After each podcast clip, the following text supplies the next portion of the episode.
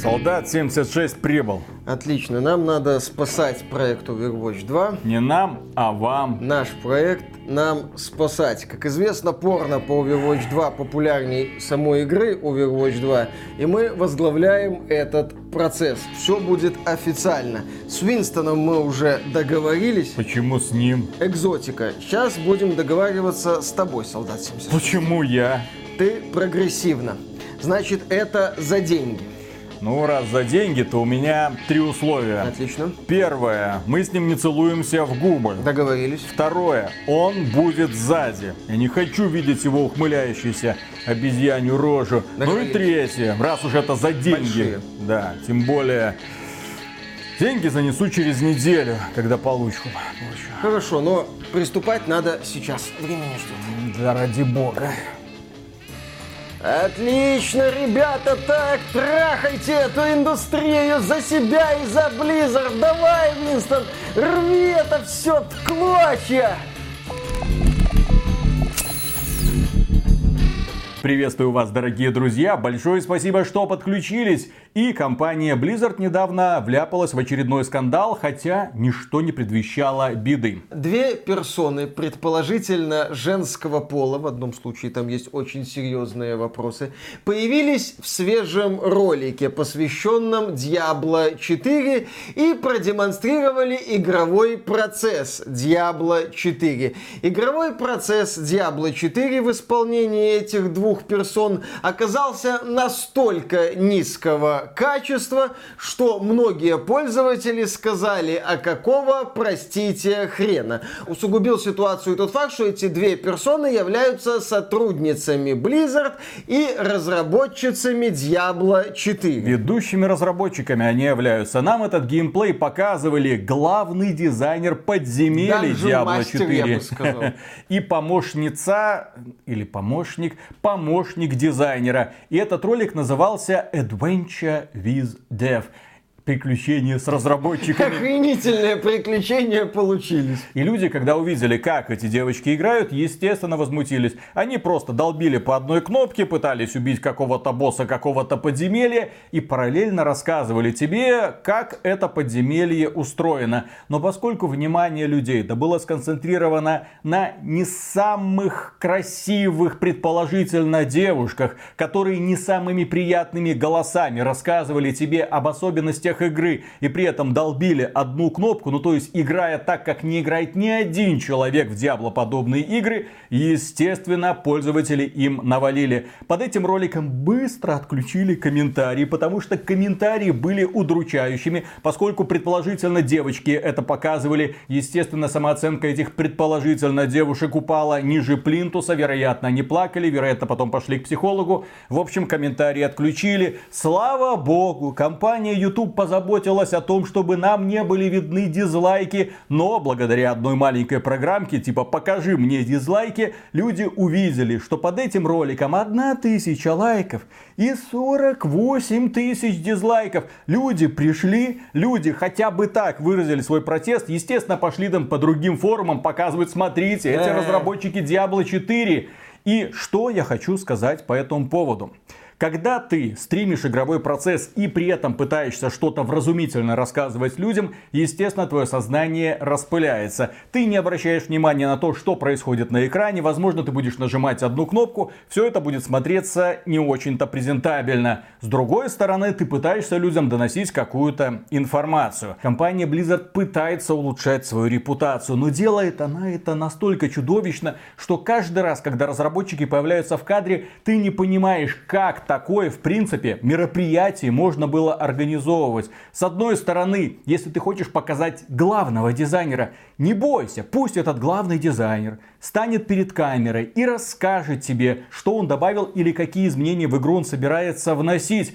А на заднем фоне пусть кто-нибудь другой играет. Или наоборот, дизайнер поиграл, дизайнер прокомментировал. Раньше, когда нам показывали Overwatch 2, Джефф Каплан презентовал ролики со своим участием, где просто на камеру бу-бу-бу-бу-бу-бу-бу-бу. И люди его смотрели, люди поднимали пальцы вверх, потому что мужик рассказывал конкретные вещи. Он общался с сообществом, и сообщество его поддерживало. А Blizzard, ну, по крайней мере, те люди, которые отвечают за проведение маркетинговых кампаний, как мне кажется, не то что профнепригодны, они не умеют общаться с людьми, они не понимают настроение публики, и каждый раз они усугубляют ситуацию. Я в данном случае исключительно на стороне этих предположительно девушек. Их посадили перед камерой, дали задание, они постарались его выполнять, но, к сожалению, они не медийные люди, они не блогеры, они не умеют общаться с камерой, они не умеют уверенно комментировать процесс, они не умеют контролировать свои эмоции. И, конечно же, им насыпали по полной программе. Недоумение и неприязнь со стороны пользователей очевидно, но эту неприязнь нужно посылать не в сторону разработчиков, а в сторону тех людей, которые посадили этих разработчиков перед камерой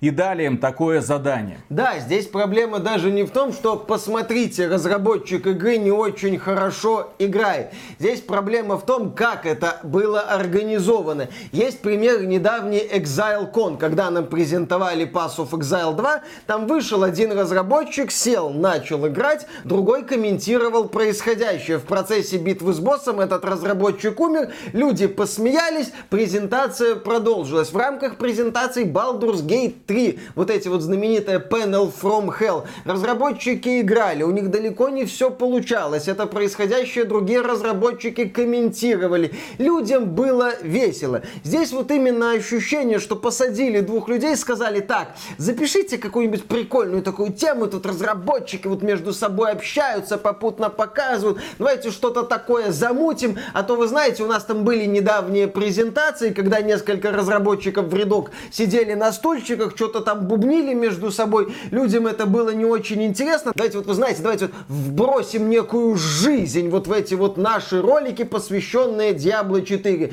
Ну, ребята, вбросили вы на все деньги. И вот это вот один из таких ярких примеров того, что, мне кажется, творится в современной компании Blizzard. Что сегодня там это люди, которые работают от забора до обеда. Тянут лямку, грубо говоря. Им сказали что-то сделать, они сделали. А дальше это не их задача, вообще у них зарплата ниже, чем по региону и по индустрии. Плевать они на это все хотели. Отключите только комментарии под этим роликом, потому что нам неприятно все это читать. И окей, хорошо, опять же, разработчиков, даже вот старших разработчиков, понять можно. У них действительно есть зарплата, у них есть работа. Они, компании Blizzard и Бобби Котику в частности, не должны ровным счетом ни хрена за пределами компетентного выполнения каких-то своих обязанностей. Они не должны прыгать выше головы. В общем-то, у них есть, повторяю, какие-то там выплаты, и они эти выплаты отрабатывают. Отсутствие лидеров,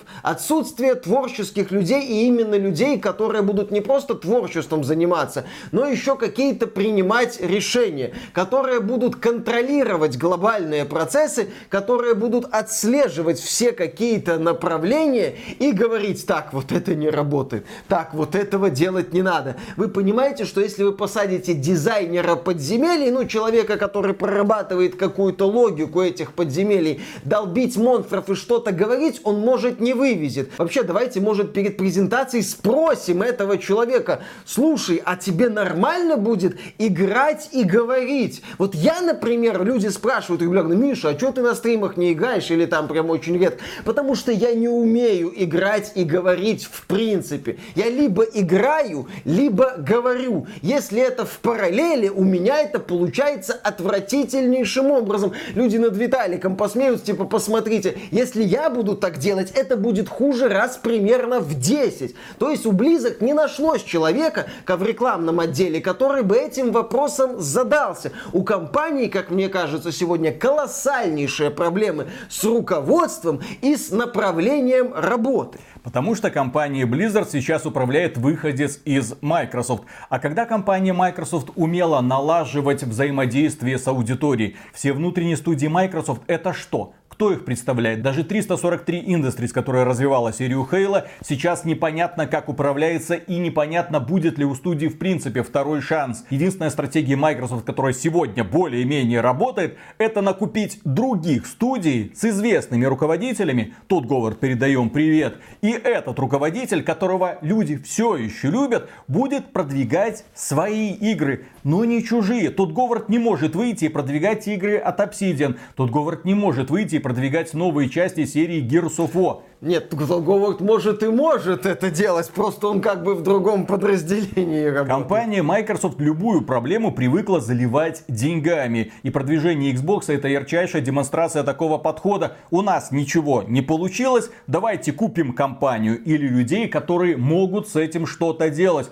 И вот сейчас компания Microsoft покупает Blizzard, ну, с Activision Blizzard, но компания Blizzard тоже не умеет общаться с аудиторией, и компания Blizzard тоже привыкла как мне кажется, заливать сейчас проблемы деньгами. У них есть очень успешная игра Diablo 4, которая отлично стартовала. И компания Blizzard обосралась на первом же сезоне. Когда вы разрабатывали эту игру, казалось бы, должно быть понятно. У вас первый сезон должен быть заложен в программу. И от успешного старта первого сезона зависит очень много. И вот люди хлынули в Diablo 4. Людям очереди понравился Diablo 4. Были очереди. Люди сказали, классно, давайте еще нате, а потом заново разочарованную публику, которая была поверила, что Blizzard возрождается, начали подпитывать вот такими вот странными роликами. Вот такие вот у нас разработчики, а людям не нравятся такие разработчики, не нравится такой подход. Людям нравится, когда они видят заинтересованных людей с блеском в глазах, которые охотно и с пониманием дела тебе рассказывают про проделанную работу, а сейчас этого нет. И вот чего мы, собственно говоря, здесь собрались. Нет, вовсе не для того, чтобы обсудить какой-то там ролик на ютубе от компании Blizzard. Но это было смешно. Пусть это и скандальный ролик. Дело в том, что 10 августа вы, наверное, это не заметили, но это произошло, состоялся выход игры Overwatch 2. Там еще закончился, по-моему, ранний доступ Overwatch 2. То есть у нас как бы Overwatch 2 версии 1.0. Игра теперь доступна в Steam. Стартовал очередной сезон, в рамках которого игрокам навалили три кучки, допустим, контента. Речь идет, конечно же, о трех кооперативных миссиях, которые добавили в Overwatch 2. Это, если что, не путайте. Это не полноценная полная кооперативная компания, чуть ли не в духе Destiny 2, которую нам когда-то там обещали и которая, собственно, должна была оправдать цифру в 2 в названии. Это останки этой компании, это набор очень таких вот простых забегов, в которые Виталик инвестировал. Да, я инвестировал в это 40 евро. Это было случайно. Я, решил провер... я просто хотел проверить, пропустит ли компания Blizzard оплату через PayPal. А белорусские банки по какой-то причине подключаются к системе PayPal, и оплата прошла. Я такой, да, да, да. Стой, стой, я просто хотел посмотреть на эти три миссии, но Blizzard, опа, спасибо за твои 40 долларов, вот тебе контент. И я начал смотреть, во что же я вляпался. Потому что, с одной стороны, в эти 40 евро входит это боевой пропуск, 20 уже пройденных уровней боевого пропуска, а в боевом пропуске есть новый герой. Кстати, герой неплохой, мне он понравился, но об этом поговорим немного позже. И туда же входит компания начало, так сказать, сюжетной кампании, три миссии. Я напомню о том, что разработка Overwatch 2 стартовала в 2019 году. Именно тогда нам обещали масштабную сюжетную кампанию. Прокачка, ролики, все такое. Да, и там какой-то конфликт, и герои Overwatch будут расправляться с силами зла. Воображение тогда рисовало вдохновляющие картины, благо были поводы, но компания Blizzard в итоге сказала, извините, вся разработка пошла не по плану, у нас получилась какая-то куча дерьма.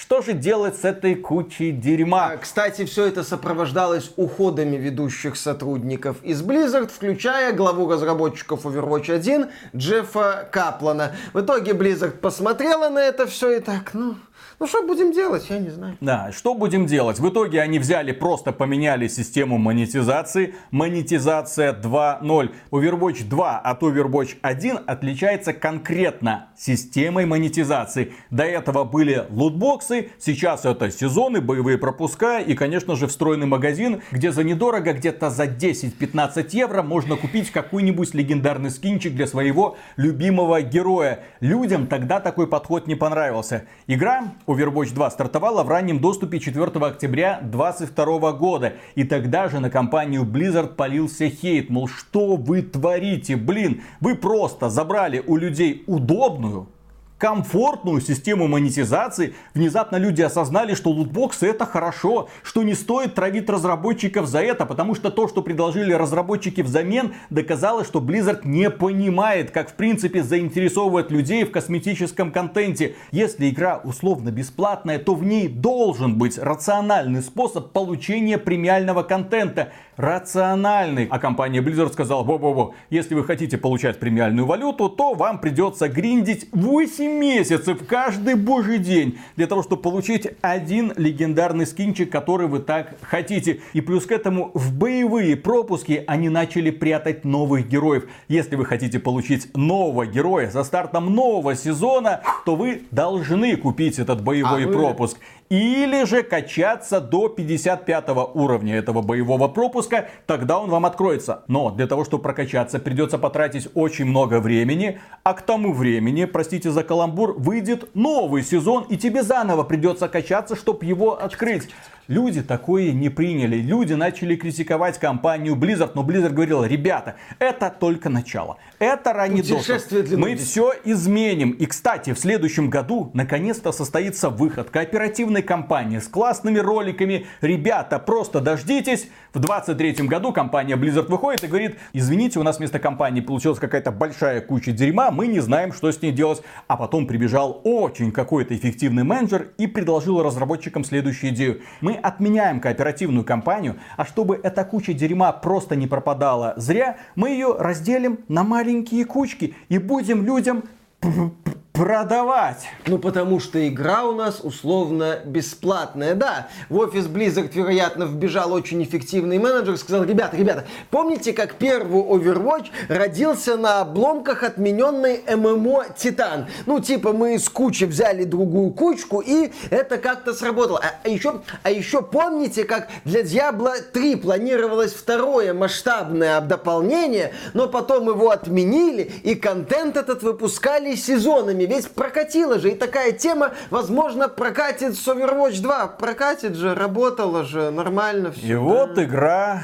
вышла. Ну, Overwatch 2 стартовал новый сезон, и нам наконец-то сообщили, что все, Overwatch 2 вышло. Все. Главный дизайнер выступил с заявлением и заявил, что ранний доступ окончен, и теперь Overwatch 2 вот в этом состоянии будет существовать дальше. Путешествие длиной, блин, хрен знает сколько лет. Кстати, Overwatch 1 вышла в 16 году, так что до 10 лет осталось уже совсем немного. А последние несколько лет отсутствие развития Overwatch 1 объясняли тем, что ребята, потерпите, будет Overwatch 2. Ребята потерпели, и ребята на старте Overwatch Overwatch 2 внезапно поняли, что важен не столько метод монетизации, сколько его реализация. И оказывается, что внятно сделанные лутбоксы из Overwatch 1 куда лучше отвратительно сделанного боевого пропуска из Overwatch 2. Одно откровение охренительнее другого. И вот компания Blizzard запустила новый сезон и там же начала продавать кусочки кооперативной кампании 15 евро за три миссии, 5 евро за одну миссию.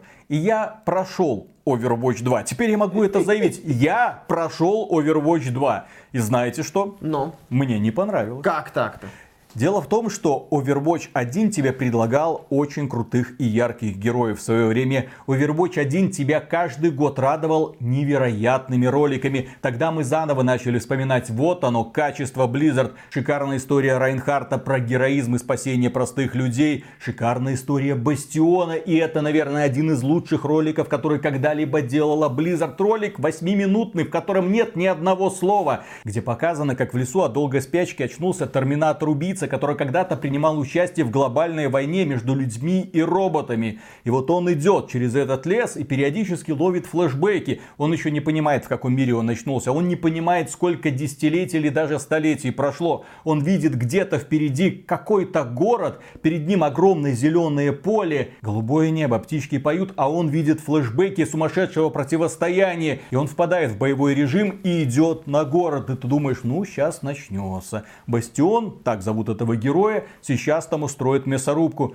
Но ему на оружие садится птичка, которая на нем когда-то устроила гнездо, и она поспособствовала тому, что он очнулся от этой спячки. И он вышел из этого боевого режима, развернулся и пошел в лес. Тебе показали солдата, который через долгие годы после войны пришел в себя, вспомнил, как это было, и потом вернулся к мирной жизни. Это было невероятно трогательно. Также нам показывали великолепные ролики, где черная вдова убийца пытается устранить цель, а ей мешает трейсер. Был очень классный ролик про солдата 76, про его самопожертвование, которого позже назначили, назначили конкретно гейм, потому что компания Blizzard внезапно осознала, что с токсичной маскулинностью нужно как-то бороться. Был великолепный ролик про Макри, которого позже переименовали в Кэссиди, и теперь все называют его именно так. А фанаты помнят его настоящее имя и припоминают Blizzard до сих пор, что Кэссиди зовут неправильно. Кроме этого, был отличный трогательный ролик про Мэй. Была история про Диву и ее самопожертвование. Ты смотрел, как герои бросаются на врага, как они его крушат, защищают простых людей и не боятся свою собственную спину поставлять под пули и взрывы для того, чтобы защитить людей.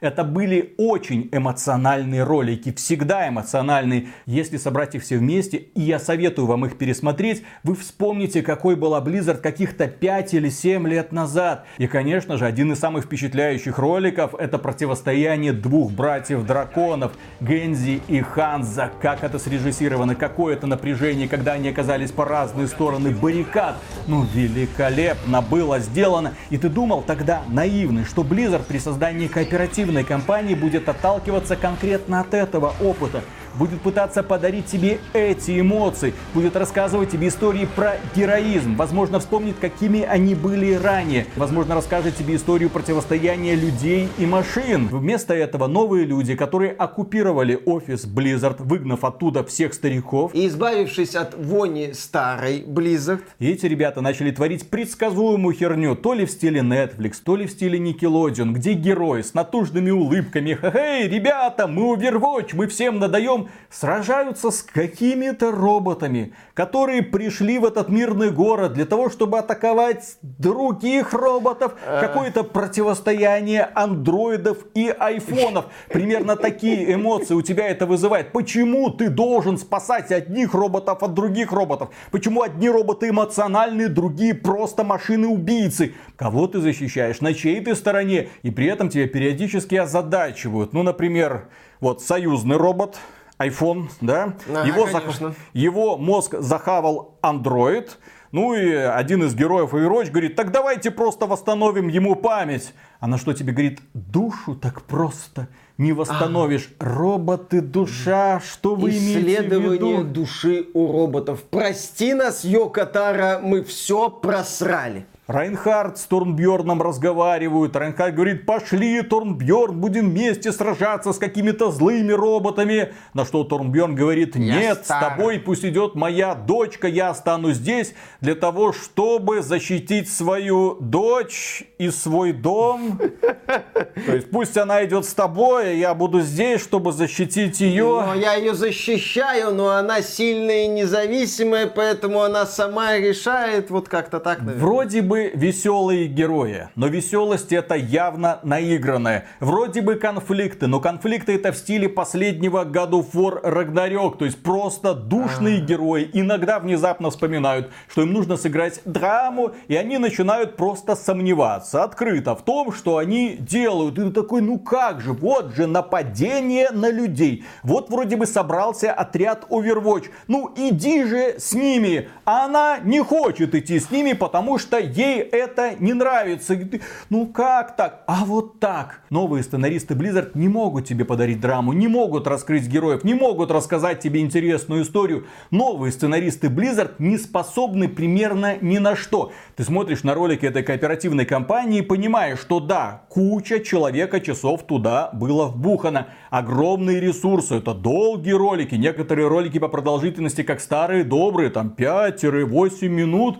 Казалось бы, более чем достаточно эфирного времени, чтобы воплотить свою идею в жизнь. Но, к сожалению, кроме бабахов и натужного нытья, там ничего нет я оказался очень глубоко разочарован сюжетом. Что касается геймплея, это еще хуже, потому что геймплей это просто традиционный кооперативный боевик. Но если в кооперативном боевике каждый герой представляет собой ударную силу, то здесь все опять же разделяется по классам. Вот у нас есть лекарь, вот у нас есть танк, и вот у нас есть те, кто, в общем-то, разбирается с угрозой. А поскольку это Overwatch, естественно, ты сражаешься всегда с очень крупненькими, ну, в смысле, упитанными противниками, в которые нужно засадить не одну обойму, и вы действуете сообща, эти противники валят на вас волнами в каждой новой локации. Это быстро наскучивает. Три миссии. Три миссии я прошел по два раза на разных уровнях сложности. Во второй раз мне уже было дико скучно этим заниматься. Мне это пришлось сделать просто для того, чтобы записать видео для данного ролика.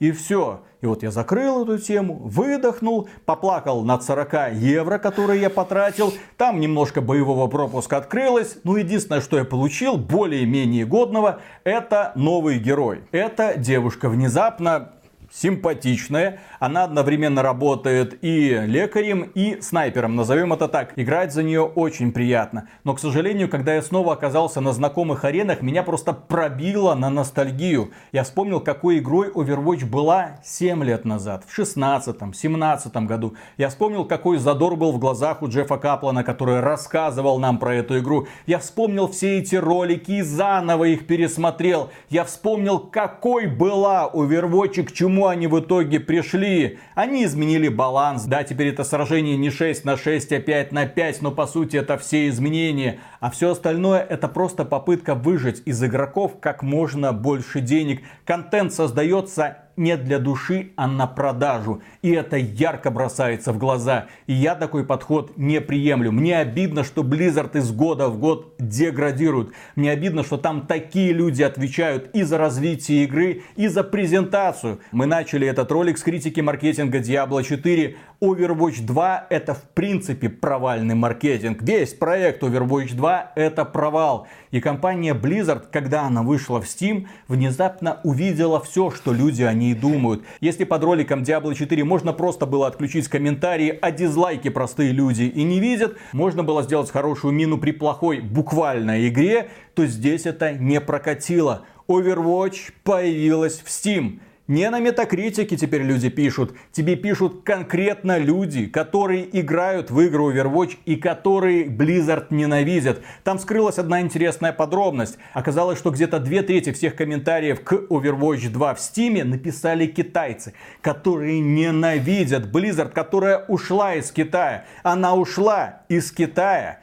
все аккаунты сгорели, все твои годы, которые ты инвестировал в компанию Blizzard, сгорели. Все твои герои World of Warcraft, Diablo 4, весь прогресс в Overwatch. Естественно, это касается и Headstone, и Heroes of the Storm, и других популярных игр. Компания Blizzard просто бросила всю аудиторию, а поскольку игры привязаны к онлайну, Соответственно, она тем самым аннулировала у людей возможность играть в купленные игры. Мало ли кто там еще сколько донатил. И, естественно, огромное количество людей в Китае ненавидят Blizzard. Огромное количество людей из России и Беларуси, естественно, тоже имеют компании свои претензии. Огромное количество людей за пределами России и Беларуси тоже ненавидят компанию Blizzard, конкретно из-за тех шагов, которые она делает при создании, продвижении и развитии своих игр. Компанию Blizzard никто не любит. Что бы она сейчас ни делала, как мне кажется, ей это не поможет.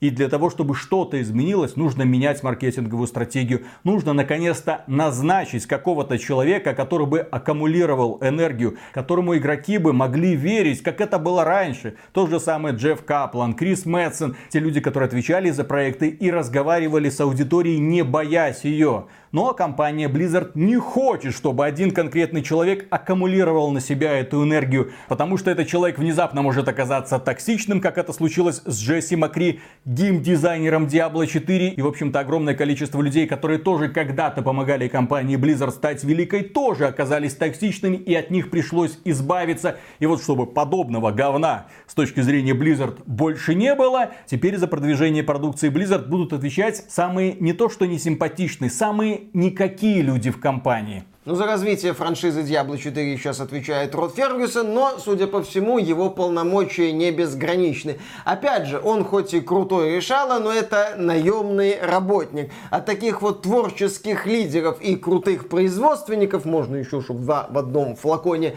у Blizzard сейчас не осталось. И да, низкий рейтинг Overwatch 2 в Steam это, естественно, такой вот способ фанатов Blizzard, разочарованных фанатов, наконец-то высказать компании все, что они о ней думают. За все ее фейлы, за все ее проблемы за последние несколько лет. Понятное дело, что в обзорах Overwatch 2 едва ли упоминаются другие проекты от Blizzard, но Overwatch 2 не очень удачный проект. И это проект от Blizzard. И это проект в сервисе, где есть пользовательские обзоры, где они находятся рядом. Отличный повод, наконец-то, Blizzard демонстративно напихать. Раньше, ну, форумы, ну, это где-то там. Метакритик, да там там любой может поставить оценку, для этого не надо в игру играть. А вот Steam здесь показательно, наглядно. И Overwatch ворвалась в список самых низкооцененных игр в Steam, у которых больше тысячи отзывов. И Overwatch 2, по-моему, этот список даже возглавила.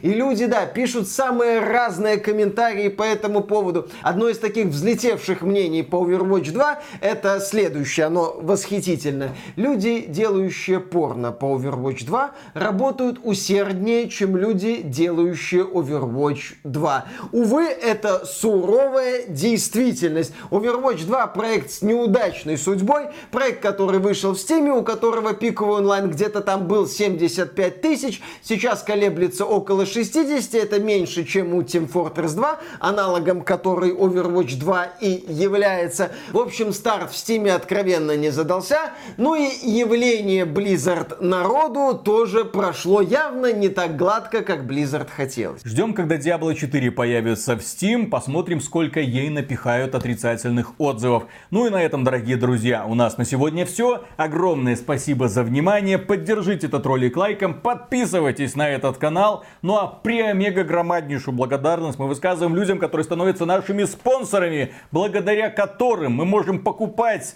за бешеные деньги такие вот дополнения для сраных да, игр да, компании да. Blizzard для того, чтобы рассказывать вам о них. Евро. Стать спонсором можно через Boosty, через Sponsr и напрямую через ютубчик. Пользуйтесь чем хотите. 40 евро. Пока. А ты Габена за сколько ты там? А за 70 долларов ты Габена пинал? Габен, я был неправ. Вот, вот, вот, видишь, до чего Blizzard довела Виталика. Понимаешь, Габен ничего не делая с Team Fortress 2, все равно добился большего, чем Blizzard, которая пытается что-то выдавить из Overwatch. Это феноменально. Team Fortress 2, который поддерживается, блин, сообществом уже долгие Valve годы, имеет в два раза больше онлайн, чем Overwatch 2, которая вышла. И невероятное количество положительных комментариев. Вот так. А, а надо было лутбокс да. оставить. Близок, учись у Габена. И когда-нибудь ты разведешь Виталика не на 40 евро, а на 70 долларов. Тебе есть куда расти. Пока. Охуем, охуем, охуехала жена. А-а-а. Зая, зая, заинька моя. У меня жена уехала на неделю прямо из дома. До второго. Ну, прикинь, теперь вместе с сыном тут как это, холостяцкие вечеринки устраиваем целыми э, смотрим аниме просто вот до полуночи. Ну, именно так я себе современные холостяцкие вечеринки представляю, да. А что еще делать? действительно. Не, я просто вспоминаю этот знаменитый клип э, Ленинграда, где Галыгин там в разнос пошел, каких-то девок там вот это. А у нас все, все настолько странно. Ну, в том плане, так, спорт, да. аниме, спорт, аниме. Чем еще заниматься двум мужикам, действительно? Конечно. Действительно.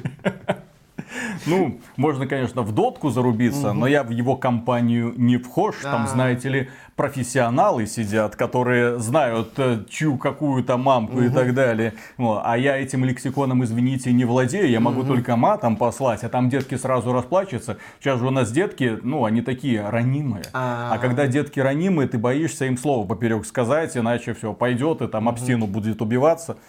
Так что да. Вот уехала. бы, Меня жена позвал бы пацанов и играли в Escape from Tarkov. Всю ночь просто.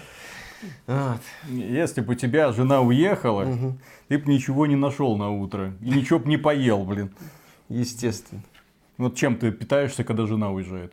Никуда она не уезжает. Ага, вот он ее Поэтому, поэтому я держит. стабильно питаюсь. Мне кажется, я знаю, как выглядит Мишина жена. Она прикованная к батарее, Не. так вот полностью обеспечивает семью, так сказать. Конечно, Нет? а я так. Или иногда выпускаешь поработать. Естественно. Хорошо. Мало- Да, Молодец. поработать, Видишь? Как бы распределение семейного бюджета. Два добытчика должно быть в семье. Конечно, Конечно же. Поехали. Вот, я, я просто думаю, а чем еще заняться? Вот два дня, как она уехала, что еще поделать? Да, такого? класс, аниме Вот посмотрели. что, что бы я мог сделать, э, ну, вот так это, не боясь осуждения? А, Ну, просто, как жена, она тебя Хорошая держит новость, их только 10. Плохая, прелюбодеяние вошло, я Да, понимаю, да, да. да, да. Просто когда жена, соответственно, ты под контролем, и она тебе не дает распускаться. Почему мужикам, в принципе, нужно, ну, такое вот внимание со стороны женщины, потому что без нее я б шо, я б скурился, спился, уже, б, наверное, от венерических болезней там писька отвалилась. Да, все. А так, вот, здоровый, молодой, практически человек. И Вот, единственная шалость, которую я придумал, это, блин, я не знаю, бутылку пива вечером в воскресенье выпил. Жестко. Вот он. Жестко. Ре- ре- разгулялся, так разгулялся, да. Вообще по Да- даже, даже, даже чипсы